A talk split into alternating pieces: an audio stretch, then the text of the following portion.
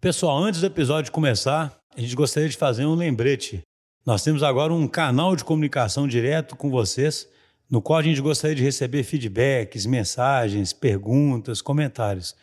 É um canal no WhatsApp e o telefone é 31 99697 7104. Repetindo, 31 99697 7104. Se forem mensagens de áudio, a gente vai tocar essas mensagens aí no programa, vai ser super legal. E temos um e-mail também que é usagilistas@dtidigital.com.br. Participem. Olá, pessoas! Estamos em mais um episódio de Os Agilistas. Meu coração hoje não está cabendo aqui, porque a gente conseguiu trazer hoje aqui nos estúdios uma pessoa que eu admiro demais, não só a pessoa em si, como a empresa que ela representa, que é a Beatriz Menezes, a Bia para os íntimos. Ela está em BH, então aqui vocês sabem, em BH tudo é informal. Então, Bia, obrigada. Obrigada pela sua presença. Obrigada, Denise. É, bom dia, boa tarde, boa noite, né? Aqui é assim que a gente fala. Essa é uma homenagem ao Café Brasil. Ah, eu tô ouvindo vocês, então já tô aprendendo Ai, como se fala aqui. Gente, fã, a delícia. E Schuster? Tudo bem, Schuster? Tudo jóia.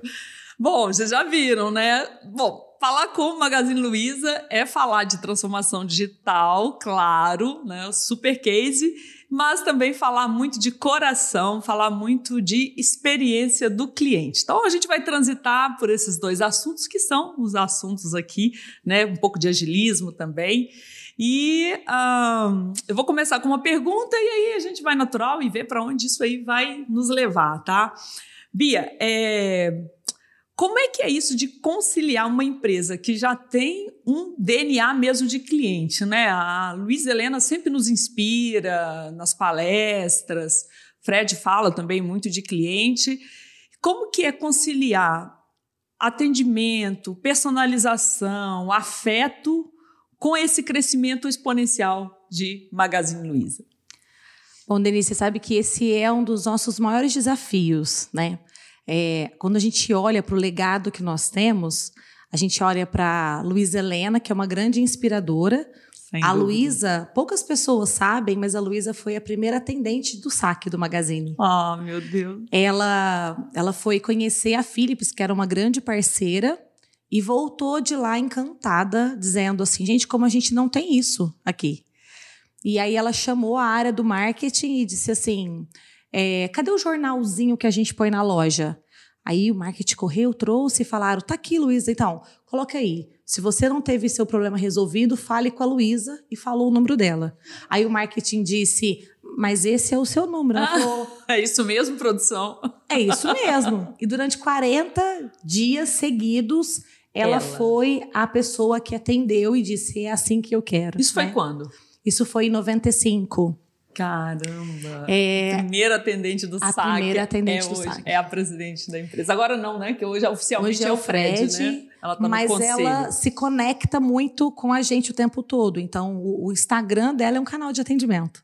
As pessoas procuram ainda a Luísa para pedir e às vezes eu brinco que ela é o meu primeiro e último contato do dia. Às vezes é domingo, seis horas da manhã, e é aí um cliente reclamou, ela printa e manda lá, gente, vamos resolver, né?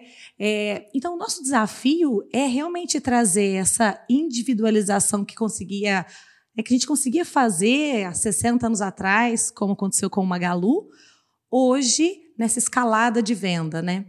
A gente olha para a tecnologia como nossa grande aliada, ela é o meio né? Ah. A gente tem inúmeras, inúmeras ferramentas de CRM que nos ajudam, porque hoje para a gente poder saber o histórico de um cliente no meio de milhares, como a Magalu tem, né? Não tem como não usar a tecnologia. Exato. É. Então, Difícil. a gente não ignora. Por isso que o Magazine diz que ele é uma empresa que desenvolve tecnologia e tem o varejo na alma. Quer cruzar essas duas coisas. Então, a gente vai em busca de parceiros. Tá aí porque faz muito sentido o Magazine ter um lab dentro de casa que fala a nossa língua, entende a necessidade e a velocidade do varejo e consegue pôr a tecnologia a serviço do atendimento. Fala um pouquinho mais sobre o Lab, como é? é o Lab ele foi criado, é, eles gostam muito de falar da história deles, né? Uhum. Então, eles nasceram, na verdade, era uma pessoa, que era o Fatala, dentro de uma sala de massagem. Ah, já era o Fatala, então. Já era o Fatala, né? já existia, sala de massagem. Era uma sala de massagem. Quando vocês entraram no Cabeça de Lab, vocês vão ver que uma oh. foto é uma foto de uma sala bem pequenininha, que é a capa, porque nasceu dentro de uma sala de massagem, né? É, a gente já tinha uma TI corporativa, mas existiu uma iniciativa muito focada inicialmente no e-commerce, que é um produto que precisa ter uma evolução muito rápida, então nasceu para atender o e-commerce. Mas fazia muito sentido pela visão que o Magalu tem de multicanalidade, todo o back-office atende o Magalu físico e o Magalu digital. Então, essa iniciativa que começou como um MVP atendendo o e-commerce depois foi incorporando a TI corporativa. Então, hoje é uma única área de tecnologia, que é o Lab, e ele é dividido pelas tribos. Então, nós temos, ah, por exemplo, uma tá. tribo de cliente. Sim. Dentro dessa tribo tem as squads. E aí tem as squads que atendem alguns produtos específicos de pós-venda, de pedido, de gestão de pedido, né? Então é, uma, é um papel que a gente está aprendendo como área de negócio a como estar mais próximo, até porque existe, eu acredito que em muitas empresas no começo uma grande dificuldade, porque é o Leb falando do negócio, né? E aí o negócio se sente ferido. Não, mas espera aí, quem pode falar desse assunto sou eu, Está né? Esse senso de propriedade, né? Que você pensa que é? é misturar todo mundo e acabar isso, né? Mas o mindset, ainda né? é separado. Ainda né? é. E, e, a gente precisa, é, quando a gente aceita que isso é normal, você ajuda o grupo a evoluir mais rapidamente. Se você, você não nega, né? Não dá para falar que é tão simples essa virada, principalmente se você vem no modelo tradicional. E a empresa foi nos, nos convidando a entrar nesse movimento, foram criando é, eventos, encontros, né? E o que é bacana é assim, a gente dentro da nossa área, nós somos uma das áreas que mais teve facilidade com esse movimento, por ser uma área de gente, então a gente é, falou, então vem aqui, Lebes, né? Vem aqui do meu lado, me leva junto com você. A sua área originalmente é qual área na empresa? Eu comecei há 19 anos como vendedora num Bagalu, numa loja virtual do Leporace, e, e fiz carreira dentro do Magalu. Então, no e-commerce, eu estou mais ou menos há 15 anos. Uhum. Então, eu fui, passei pela área de televendas, depois eu cuidei de uma área de voz no atendimento, é, cuidei das operações mais delicadas, que a gente chama de operações especiais, que é os casos que vão para imprensa, PROCON, né? Depois eu cuidei, a empresa me convidou para um desafio dentro da área de atendimento para cuidar de gestão de pessoas, como eu sempre gostei muito disso. E aí eu fui ser uma consultora interna e há quatro anos eu voltei para a operação. Então e dei uma brincada aí dentro do, do atendimento. E, e, hoje o seu carro oficialmente é o quê? Porque é difícil falar em cargos é hoje, verdade. né? As coisas estão tão misturadas. Hoje eu sou gerente, hoje eu sou gerente de relacionamento com o cliente. Então, comigo, nós temos todas as operações de atendimento do Magalu. A gente cuida do consumidor é, independente de que produto que ele adquiriu, se ele comprou pelo site ou se ele comprou pela loja, todo esse atendimento acontece em Franca, que é a cidade onde o Magalu nasceu. E isso ajuda muito a gente conseguir passar para as pessoas quem nós somos, né? Nós trabalhamos com um perfil muito jovem, muitos são primeiro emprego, e estar em Franca e respirar a cultura do Magalu ajuda bastante a gente. Hum, né? Tem um simbolismo forte aí, né? De Exatamente. Ficar nas origens, ela resgatar as origens sempre, né? Que é meio desafio que a Denise falou, né? Crescer, mas sem perder né? essa. Se, sem perder essa essência, né? Sim. Então a gente usa a tecnologia a nosso favor e a autonomia que a gente dá para os atendentes é, para não perder esse calor humano. Né? Um desafio é como que você convida as pessoas a se conectar com a história de quem está do outro lado da linha e não segue só um protocolo de atendimento, né? Claro que isso não está num treinamento. Isso está no convite que você faz, isso está na clareza do propósito da empresa. Então, o Magalu fala o tempo todo, desse, se posiciona de maneira muito clara. Eu sou uma plataforma, eu sou uma empresa brasileira que desenvolve tecnologia, mas tem varejo na alma. E o que, que é o varejo, né? é milhões né, de pessoas se relacionando, né? São milhares de vendedores com milhões de consumidores. É uma relação de gente, né? De muito calor humano. Eu sempre te ouço, né? Tem, já tive a oportunidade de ouvir palestras suas, acho que umas três vezes pelo menos, e algumas coisas ficam coladas assim na minha memória. Uma foi uma vez que você disse que o saque é a voz do cliente e ele tem que trazer lucidez para a liderança. Isso mesmo. Que é isso? É, isso, isso é um movimento que a gente. É, isso já não é, isso não é de agora, né? Isso é um movimento que a gente faz dentro da companhia, em que a gente captura tudo aquilo que o cliente está falando, transforma isso em dados, né? E eu brinco que dado é o petróleo, né? Mas ele precisa ser processado, o petróleo puro, né? Ele precisa virar combustível para alguma coisa. Então, quando esses dados se tornam insights, Aí a gente consegue mobilizar todos os líderes da companhia para que eles saibam do que o cliente está falando. Então, quando lá no atendimento, quando eu pego um a um, o cliente está atendendo, o cliente, o atendente está ali com o cliente falando de uma entrega atrasada. Por trás daquela entrega atrasada, tem uma necessidade que não foi atendida. Quando a gente desce um pouquinho e faz o pareto dos paretos, você vai entender que aquele consumidor está nos dizendo que a informação que eu dou não é suficiente. Então, quando eu pego isso que ele está me dizendo, está por trás desse contato, vou fazendo o pareto do pareto disso, né?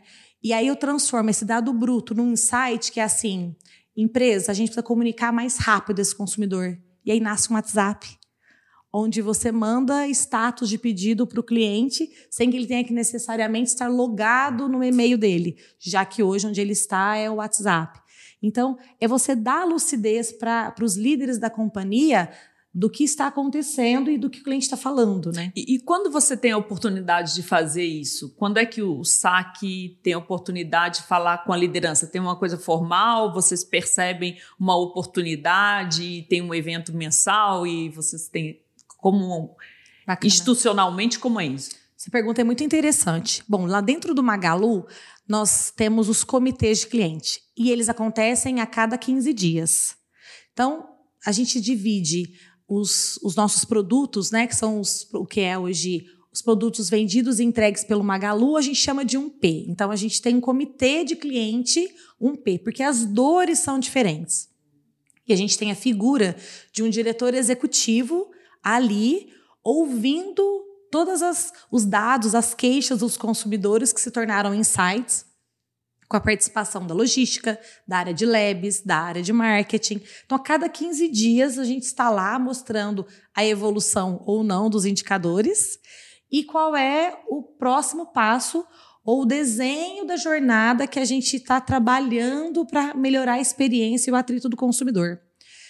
Além disso, o Magazine tem duas paradas no ano, que são os posicionamentos, em que a gente leva todas as lideranças para um, um hotel, para um hotel, para um evento, e ali também a gente leva a consciência né, do que o cliente está falando. Então, nisso o Magazine ele criou uma disciplina muito grande. Quinzenalmente a gente olha para isso, em grupos em fóruns, e a cada seis meses, com todas as lideranças, com as lojas, com os gerentes de loja, ouvindo o que o cliente está falando, né? É, isso empodera a base, a, a, equipe vê aquela informação sendo usada e, e, e, se sente mobilizada, motivada, sente valor no trabalho dela. Não é só ela ali usando uma, uma ferramenta que o Labs disponibilizou, né? Que ela nem sabe. Na verdade, ela sabe para que aquilo tudo é usado. Vê o efeito Acende no que tá negócio. Está transformando a empresa mesmo. Exatamente. Ela olha para aquilo e diz assim: é disso que eu estou falando. Né? Quando ela vê um cliente elogiando que recebeu um produto em 24 horas, uhum. ela diz assim: tá vendo? Era disso que eu estava falando. Se Agora, né? exatamente. E isso é muito gostoso, né? Para uma operação eu trabalho o tempo todo com pessoas, né? E elas não se representam. Então, quando ela atende ali, ela está falando Magazine Luiza Beatriz, né? E naquele momento eu sou Magazine. E aí ela se sentir empoderada faz toda a diferença em como esse, ela conduz. Esse desafio é interessante, né? Porque a gente fala aqui, às vezes eu observo muita empresa que ela cria um setor para atender o cliente, mas aquele setor vira um cliente da empresa, sabe? Ainda relacionando com a mesma empresa antiga. Então ele só vira um proxy para o cliente e aí não resolve quase nada, né? pelo que eu entendo, vocês estão entranhados dentro da empresa, né? A gente poder responde. ajudar a empresa de fato a transformar, né? E a voz do cliente acontecer ali, né? É isso mesmo. Hoje a nossa área, que é o Luiza Resolve, ele responde direto para o Fred.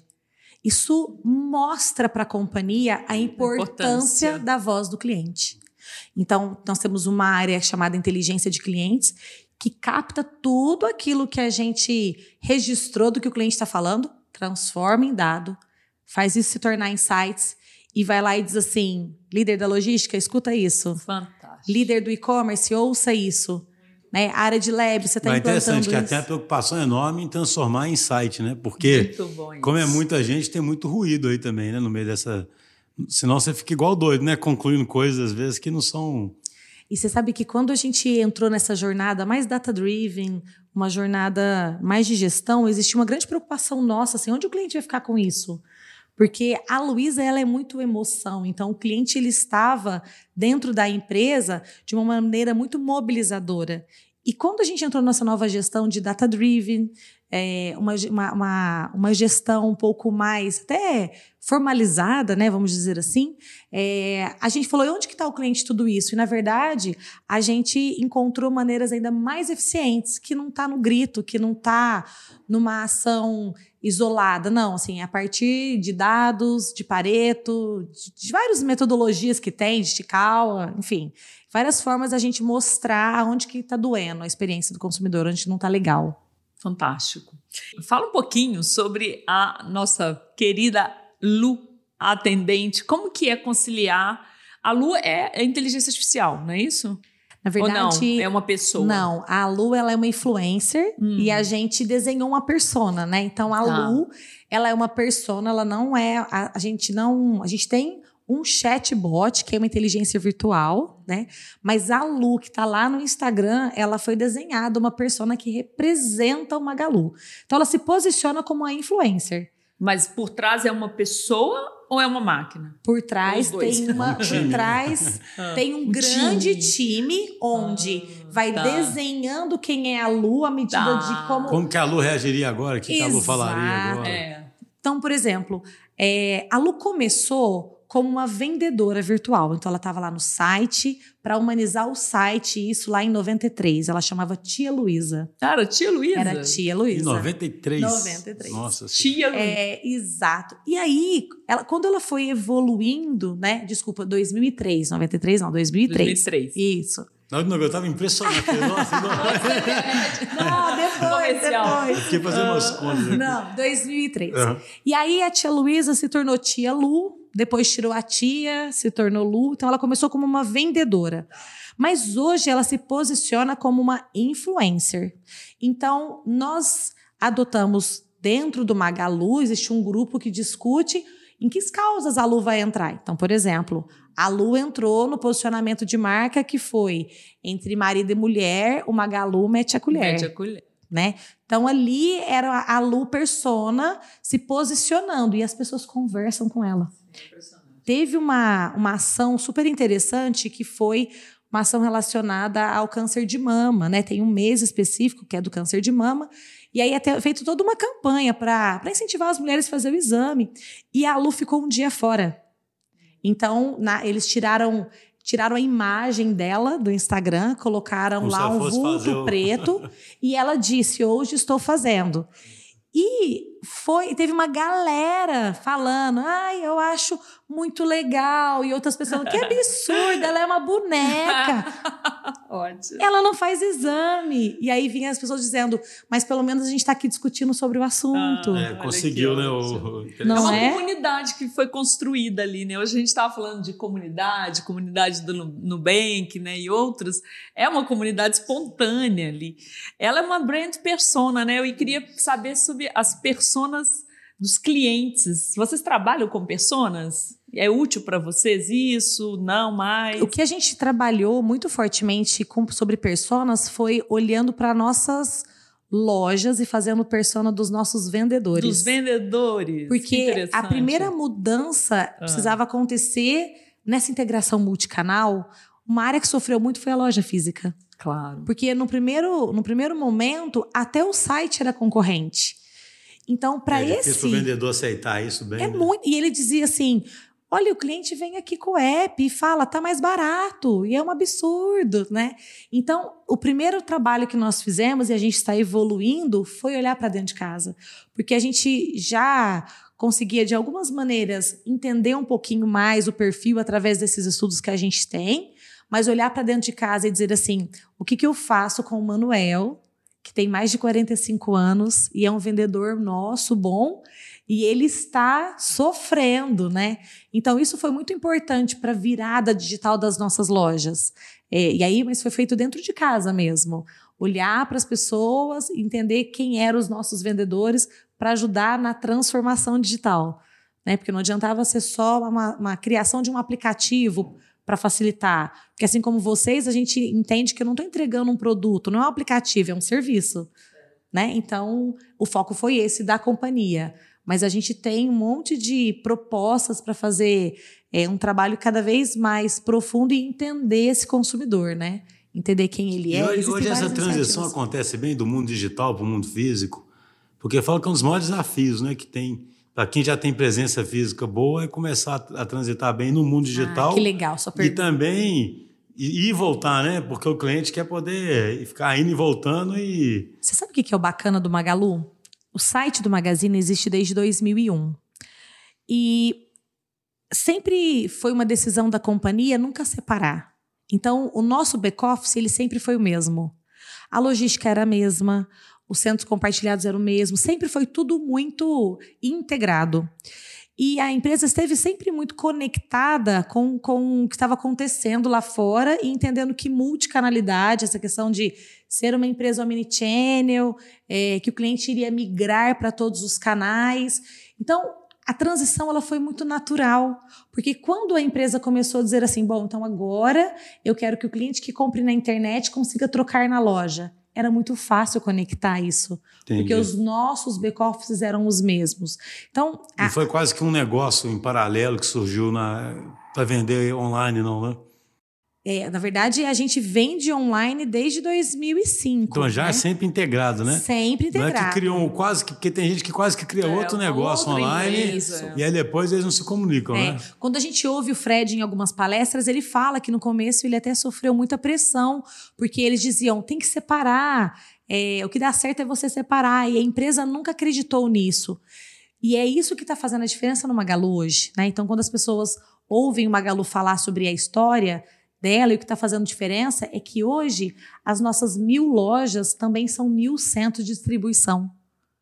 Então, olha a capacidade que a gente tem de reduzir o prazo de entrega, uhum. de estar próximo que é um do consumidor. desafio do varejo brasileiro, né? A entrega. Ainda Exatamente. é, né? É onde a logística, a logística é. estão é sempre na última milha ali, né? Pertinho, né? E aí a, a grande sacada foi: se eu já tenho um caminhão que sai todo dia para abastecer a loja, e a Denise comprou ontem e mora do lado da loja, por que, que eu mando dois caminhões? Por que, que esse caminhão que vai abastecer a loja não pode já fazer a entrega da, da Denise? Então, não foi uma coisa que nasceu de, separado. Na verdade, eles sempre caminharam muito em paralelo e o que a gente fez nos últimos quatro anos foi começar a conectar aquilo que já estava ali. Então, agora, é uma coisa curiosa. Quer dizer que, então, em algum momento, quando estava surgindo, possivelmente, o, o comércio eletrônico, Alguém defendia que tinha que ser separado para ser eficiente. E vocês têm tomado um caminho. para você ver como é que. Em algum momento alguém devia ter certeza, né? Que não devia misturar, né? Que, a, que são dois mundos diferentes. É e agora está ficando óbvio que é o mesmo mundo. Que é né? o mesmo. Tanto que o Fred, em várias palestras, ele já afirmou: ele dizia, a gente sofreu muita pressão de acionistas, né? Ou do próprio mercado, dizendo: esse caminho está errado, tem que dividir, todo mundo separa, né? Mas ele falava: eu não acredito nisso, eu acredito que tem integração. As pessoas me perguntam assim: o Magazine está fechando loja? Eu digo: a gente vai abrir 150, a gente abriu 150 esse ano. Porque o Magazine acredita né, no potencial da loja física. Sim. Então a gente não, nem desconectou lá atrás e nem está fazendo o movimento de fechar agora né? Que é a próxima a conversa das pessoas. Então agora vai fechar, né? E a gente vai. É agora. Então, né? Agora fecha a loja. Não, assim, não é o, o propósito. E, e, essa clareza que a companhia tem de seguir o propósito dela, né? E, e lá na frente a gente conseguir perceber que aquilo que aquilo se faz faz sentido, né? Dá mais propriedade ainda para a empresa continuar seguindo né, as crenças, né, enfim, e, desenhando a história dela. E como que vocês conseguem dar uma autonomia, uma liberdade para cada loja vender, fazer as suas promoções e ainda preservar a marca? os valores da marca, né? Você tem que acreditar que eles vão agir em benefício e alinhados com a proposta de valor, né? Alguma coisa já deu errado, muito errado? Conta um pouco assim, como que é isso na prática? Porque é lindo, a gente fala desde o primeiro episódio, empoderar as pontas, alinhar e empoderar. Uhum. E aí? É, o Maga Local é um exemplo disso, né? Então, o Maga hum. Local nada mais é que cada loja tem uma verba e ela mesma faz a gestão de uma página que ela tem no Facebook. Ela tem uma verba, mas ela não é uma franquia, ela é ela é do Magalu, Todas são lojas exatamente. Próprias. Então, e aí ele compra, né, os links para poder impulsionar as vendas a partir da página dele, né? E no começo, todo mundo tinha muito medo disso, né? Mas o que é legal no Magalu é que a, a empresa acredita genuinamente na, na autonomia, né? Quando você dá autonomia para as pessoas, na capacidade que elas têm de se apropriar daquilo e fazer acontecer. É claro que tem inúmeras situações, né? O Maga Local, por exemplo, ele estimula muito o público falar, a, loja falar com o público dela. Então, tem, por exemplo, loja que fazem é, brincadeiras com algumas músicas, dançam, né? E aí é, isso tem todo tipo de repercussão, né? Então tem gente falando, mas tem que dançar para poder ter uma, uma lojinha do Magazine. Bia, você tem que gravar vídeo dançando, né? Não, não tenho que gravar vídeo dançando, mas se a loja achar legal fazer uma brincadeira. Emerge ali na loja, né? E vira meme, e isso acaba pegando, né? Então, isso é muito interessante, assim, como que o Magazine dá autonomia, Lógico, faz a gestão. Se tiver alguma coisa legal, assim, que não está legal, redireciona. O Magazine tem essa capacidade de redirecionar. E um exemplo, não sei se vocês vão se lembrar, foi da Tocha, né? Fantástico. É, a Luísa, ela é uma pessoa, assim, que ela tem uma paixão pelo país e ela é muito francana, né? Então, ela apoiou muito a Olimpíada, ela, ela dizia, gente, eu acredito que isso vai contribuir muito né, com o país, isso vai dar uma outra visibilidade. E quando veio a tocha, ela conseguiu que passasse por Franca, que é a nossa cidade. Bom, o que aconteceu? A Luísa estava muito emocionada, recebeu a tocha da filha, né? E aí ela caiu no meio da, da parte que ela estava caminhando. Gente, um monte de gente fotografando ali. Na hora, em poucos minutos, estava nas redes sociais, em todos os lugares, né? Teve gente que riu, teve gente que achou, que ficou com, preocupada, né? A Luísa, no dia seguinte, quando ela viu aquela repercussão, porque ela caiu, foi para casa dela depois, estava tudo bem. Ela viu muita gente, é, as pessoas ligaram para ela, Luísa, fiquei sabendo que você caiu, né? Como é que você tá? E aí ela se posicionou na, no Instagram, né, dizendo, como eu faço na vida, sempre eu caio e levanto. Pronto. Né? E aí as pessoas, né, começaram a compartilhar aquilo que ela estava falando, falando, minha vida é assim. e aí as pessoas começaram a compartilhar, comentar, e aí as, as pessoas começaram a dizer assim, os clientes, agora quem podia cair eram os preços. Ah, boa. O que, que a Magalu fez? Ah. Foi lá e falou, Luísa, a gente queria fazer uma campanha dizendo agora quem caiu foi o preço. Ah, eu me lembro. Foi muito oportuno, muito bacana. Não é? Muito. E aí a Luísa falou: pode fazer. E aí foi uma campanha que teve uma repercussão. É, imagina. Que é assim, agora quem caiu foi os, foi os preços e hashtag cair faz parte. Muito bom. Então a Magalu tem essa capacidade. Sense Impossível respond. planejar um negócio desse, né? Sense respond, é isso. Percebeu, foi, agiu caiu, levantou e, e vai, né? Ah, outra coisa muito bacana de te ouvir, Bia, é que você tem muitos causos, como a gente diz. Muita coisa, muita história. Conta aí umas duas histórias para nós. Uma, queria ouvir uma de funcionário, que você fala muito de employee experience, né? E uma de cliente, assim, coisas que, que emocionam ou que surpreendem. Legal. Oh, acho que eu posso juntar as duas Pode. numa só, assim, né? Acho que a gente é, trabalhar com atendimento, é, eu, eu, eu falo que o maior desafio nosso é não achar que todo mundo é médico do joelho, né? Assim, de, de, porque eu acho que você atende reclamação todos os dias e dá a sensação que só tem problema. Né? Então eu falo, o médico do joelho dele sair achando que o mundo inteiro tem problema de joelho. né? E eu digo, olha, o que você atende é X% do que a gente vende, não é tudo que dá problema, né? E nós fomos estimulando os nossos atendentes a perceber que ele tinha a oportunidade de, claro, ouvir o consumidor está falando, entender que isso ia virar insight para mobilizar as nossas lideranças, mas ele poderia de verdade se conectar com a história de quem está do outro lado da linha, né? E isso a gente vai convidando os nossos, os nossos colaboradores no dia a dia a ouvir de verdade. Né? Então tem uma história recente que a gente que eu compartilhei é, num evento que eu até estava com você, que é uma cliente ligou dizendo: Olha, eu preciso barrar minha entrega. E barrar a entrega é uma coisa muito delicada, principalmente que já está em trânsito, né? Assim, você conseguir falar com aquele caminhão que está no meio do caminho, para ele não entregar um produto que está no meio de um monte, o cara vai lá, faz um pontinho no meio daquela nota, enfim, né? É super manual e corre risco de não conseguir. Então, geralmente a gente não barra. E aí a gente conversou com essa cliente, explicou que não daria para fazer, mas ela passou um tempo, ela ligou novamente, né? E aí ela dizia assim: "Eu preciso muito barrar". E aí ela conta que ela sofria agressão em casa do marido e ela tinha decidido fazer uma denúncia, né? E ela estava fugindo de casa, porque ela falou: "Eu não sei, ele vai receber, né, uma intimação, eu não sei o que ele vai fazer". Só que eu não queria que esse produto chegasse aqui, porque eu vou perder, eu não vou voltar para casa, eu estou mudando de cidade. O que, que vocês podem fazer por mim? E naquele momento, a atendente, o que ela poderia fazer é: bom, então, se eu não barro, né, se não é um procedimento que a gente faz, vou fazer isso pela cliente. Né? Ela poderia parar aí. É, e, e, ela fez, levantou, chamou a liderança e disse: Eu não sei o que você vai fazer, mas tem que barrar essa entrega. Né? Uhum. Mas mais do que isso, ela disse assim: Eu preciso fazer alguma coisa por essa cliente, né? Para que ela sinta que ela fez a coisa certa, porque ela estava se sentindo muito sozinha né, naquela decisão, pela conversa a atendente percebeu. E aí a atendente chamou todos os colaboradores, comprou um potinho e disse assim, contou a história, falou: "Olha, eu atendi uma cliente e eu queria muito mandar energia positiva para ela. Dizer para ela assim: isso mesmo, agora segue sua vida, força, não é só você que, né, assim, não se sinta sozinha nessa caminhada". E aí ele escreveu uma carta à mão e mandou para essa cliente. Então mandou um potinho cheio de energias positivas, de mensagens de energia positiva e manda uma carta escrita à mão dizendo, né, estamos juntas. E aí, quando o cliente volta e liga pra gente falando assim: Meu Deus, eu não tô acreditando no que vocês fizeram, uhum. né? É, você percebe o poder que a gente tem de de verdade cuidar de uma outra pessoa que está do outro lado da linha, né? Assim, de olhar por ela.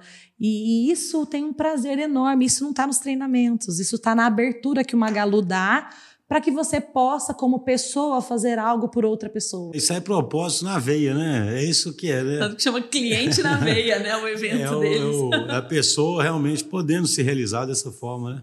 Mas só uma curiosidade que eu tenho, porque muitos, muitos é, serviços de atendimento ficam com aquele enorme foco em eficiência, né?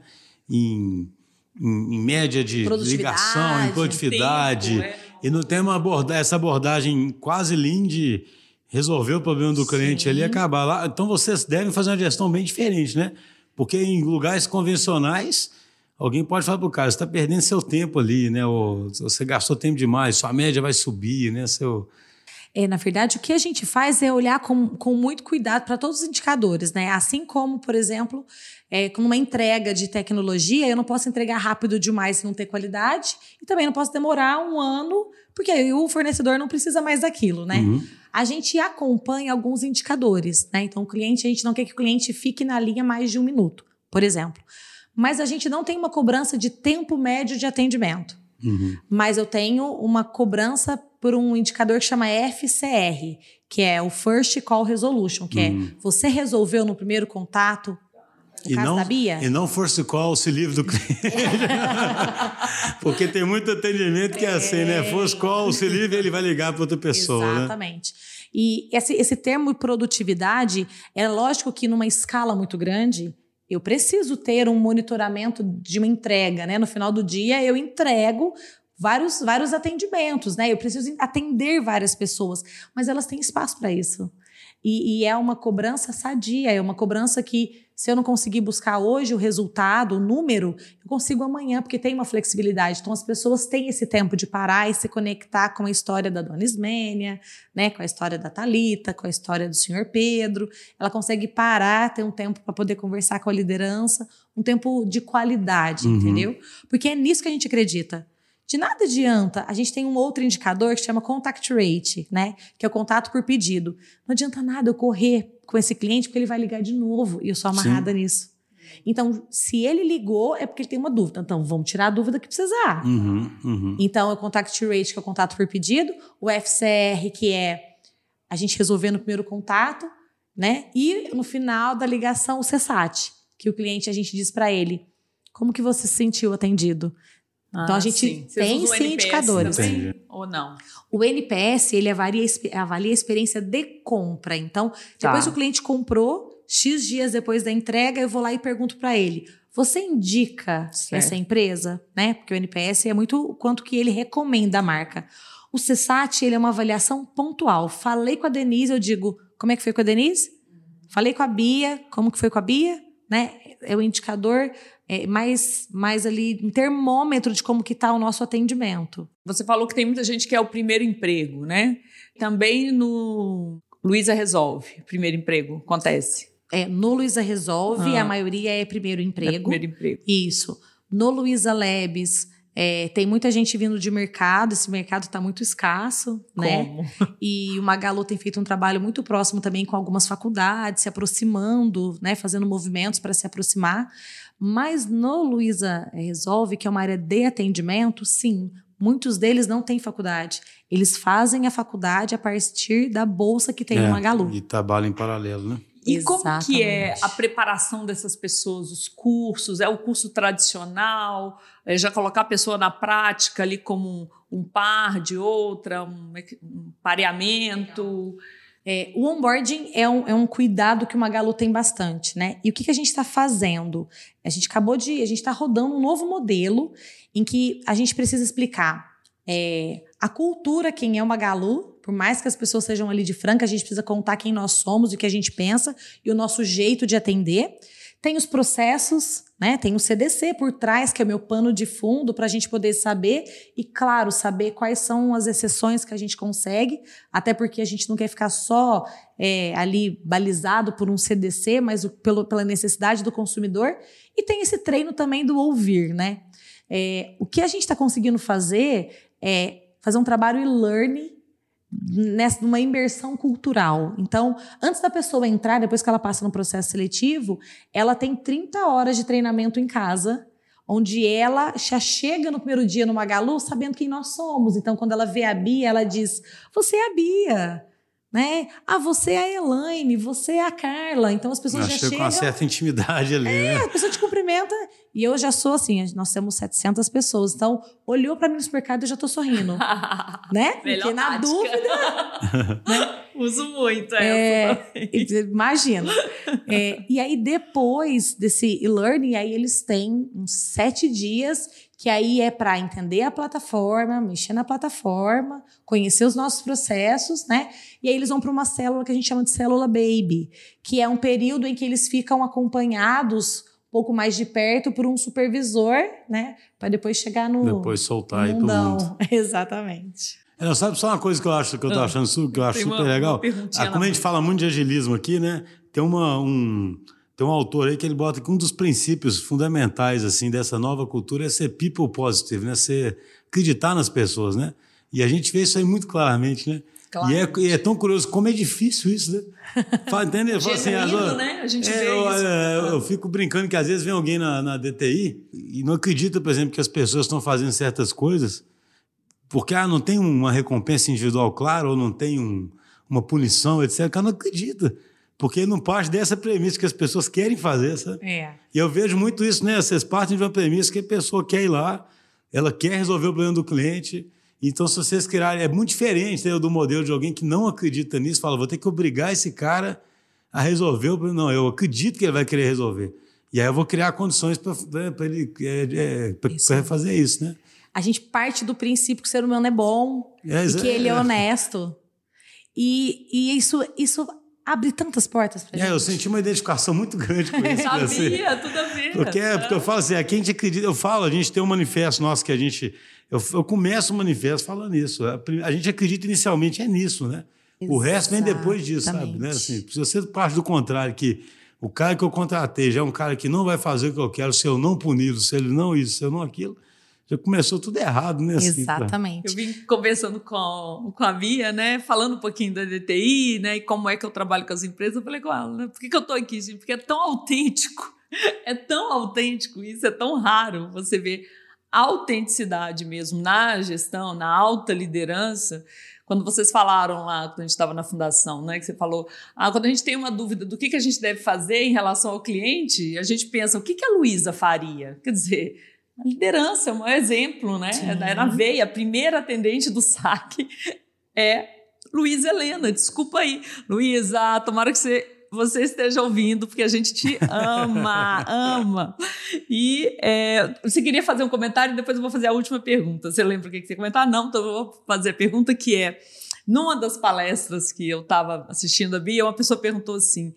Olha, Bia, a gente vê que Magazine Luiza é uma empresa que se preocupa muito com o colaborador. Então, olha, metade das coisas que a gente ouviu, ou mais, foi sobre o colaborador, como ele é preparado, como ele é tratado, né? As condições que vocês criam para ele oferecer um atendimento superior, né, de qualidade. E aí perguntaram assim para Bia e eu amei a resposta. Quando você trabalha numa empresa que não se importa com você, dá para ser, dá para fazer algo pelo cliente? Dá para falar que a empresa pode ser centrada no cliente se ela não olha para a experiência do colaborador? E a minha resposta do que a gente acredita é assim: é, lá no Magazine, a gente não gosta de gente que é vítima das coisas. Nós incentivamos as pessoas a serem protagonistas. Então, se você acha que não está do jeito que você gostaria, levanta, chama seu líder, mas chama quem resolve, né? Não adianta chamar para fazer conversa, Proponha, motim, né? né? Chama, não conversa. Não é para fazer mimimi. Não é né? para fazer, exatamente. Não me veja com mimimi. Porque nós somos convidados o tempo todo. Se eu não concordo, me diga qual é a sua proposta. Então, se na sua empresa você acha que não tem essa abertura, levanta, perdão da palavra, a bunda da cadeira e faça o um movimento você de mostrar que isso é importante. Chame as pessoas para conversar com você sobre o assunto, né? Proponha como você acha que poderia ser. Acho que a gente, quando a gente entender que todo mundo tem que ter dor de dono, não é só quem nesse momento está sentado na cadeira, que teoricamente é o dono, mas todos nós temos que ter dois dono, acho que a gente vai ter uma grande transformação de verdade cultural nas empresas. Fantástico! Tempo muito bom hoje aqui com a Beatriz Menezes, do Magazine Luiza. E nós vamos aproveitar para indicar aqui. Fala um pouquinho do podcast de vocês também.